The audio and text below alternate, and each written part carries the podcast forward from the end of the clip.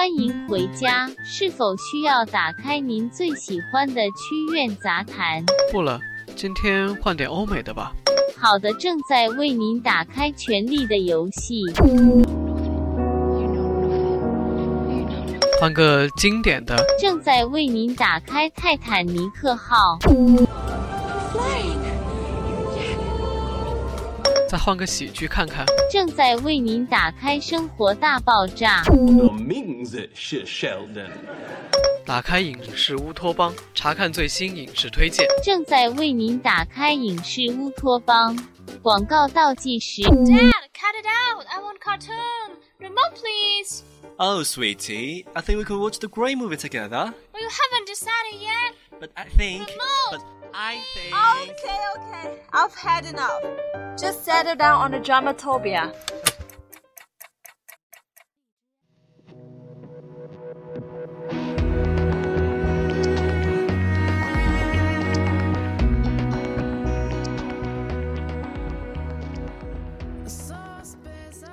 Hello guys, glad to meet you again. This is Sasha. Welcome to today's Drama Utopia. 大家好，欢迎来到今天的影视乌托邦。我是你们的老朋友金莎莎。都说春天是个情感萌芽的季节，那么你相信真爱吗？相信真爱可以跨越时空吗？给朱丽叶的信就是这样一部让你相信真爱的爱情电影。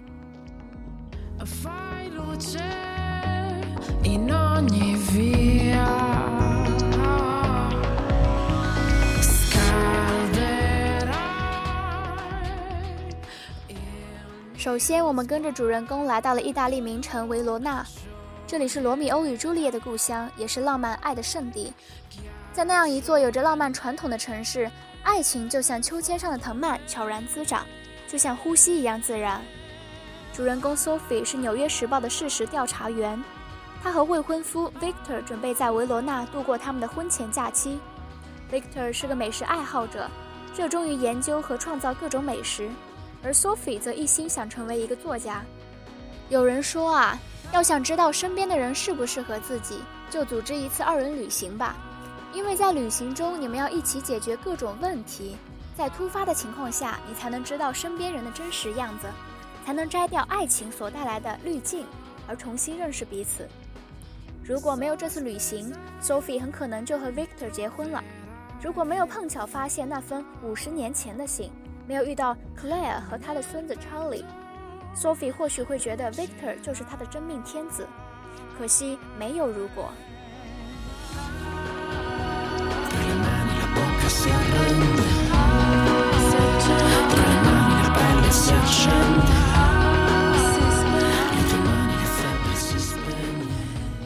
刚到维罗纳，Victor 就表现出对食物的狂热兴趣。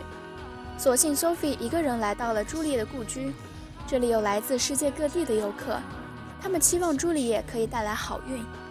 无数的男女在爱情里甜蜜、受伤、悔恨、遗憾，因而朱丽叶故居的墙上贴满了各式各样的信件，人们倾诉烦恼，也期待着来自朱丽叶的回复。这便有了朱丽叶的秘书这一职业。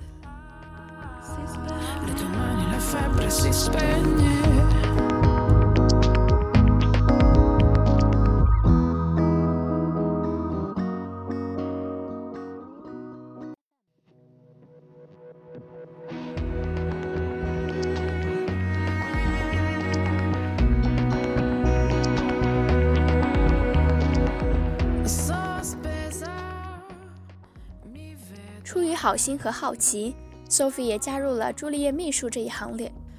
她偶然发现了一封五十年前的信，写信的人是个叫做 Claire 的英国女孩。她在意大利求学的时候，跟一个叫做 Lorenzo 的男青年一见钟情。Lorenzo 送了一枚戒指给 Claire，并希望她能够嫁给他。可是 Claire 知道父母不会同意，因而 Lorenzo 跟 Claire 约定在他们的定情之树下见面，然后私奔。可是到约定的那一天，克莱尔却临阵退缩了。他在朱丽叶故居写下了这封信，写下自己内心的无措。直到五十年后，Sophie 才发现这封信，并回复了他。令人意外的是，几天后，克莱尔就带着孙子抄来了。于是三人展开了一段寻找 Lorenzo 的旅程。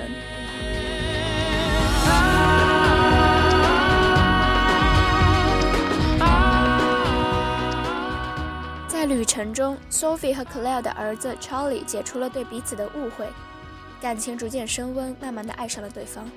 可是 Sophie 已经订了婚，她不敢面对这样的情感。Sophie 和 Claire 都有些心烦意乱。就在三人以为 Lorenzo 已经死了，准备放弃寻找，打道回府的时候，Claire 在葡萄园里竟意外找到了 Lorenzo 的儿子和孙子，并发现 Lorenzo 给他们取名都叫做 Lorenzo。Claire 和 Lorenzo 兑现了五十年前的约定，在两人白发苍苍、双方配偶都过世的时候，重新在一起。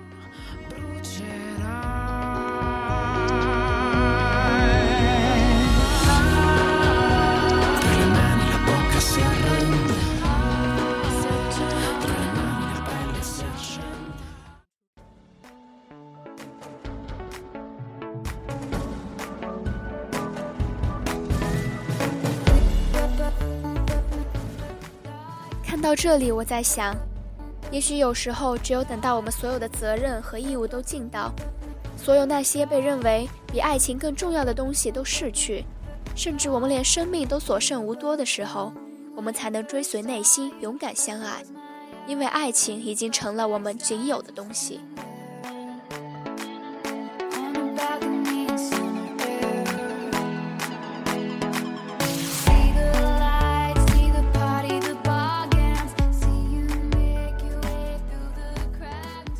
张爱玲说：“于千万人之中遇见你所遇见的人，于千万年之中时间的无涯的荒野里，没有早一步，也没有晚一步，正巧赶上了，那也没有什么别的可说，唯有轻轻问一句：哦，你也在这里吗？”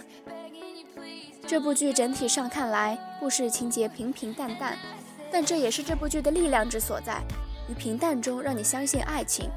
无论是正值青年的 Sophie，还是已至暮年的 Claire，他们对爱情的态度与追求都让你相信爱情。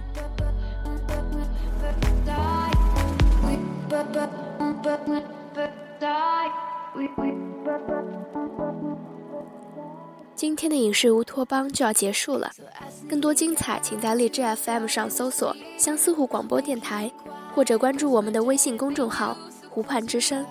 感谢您的收听，我们下次再见。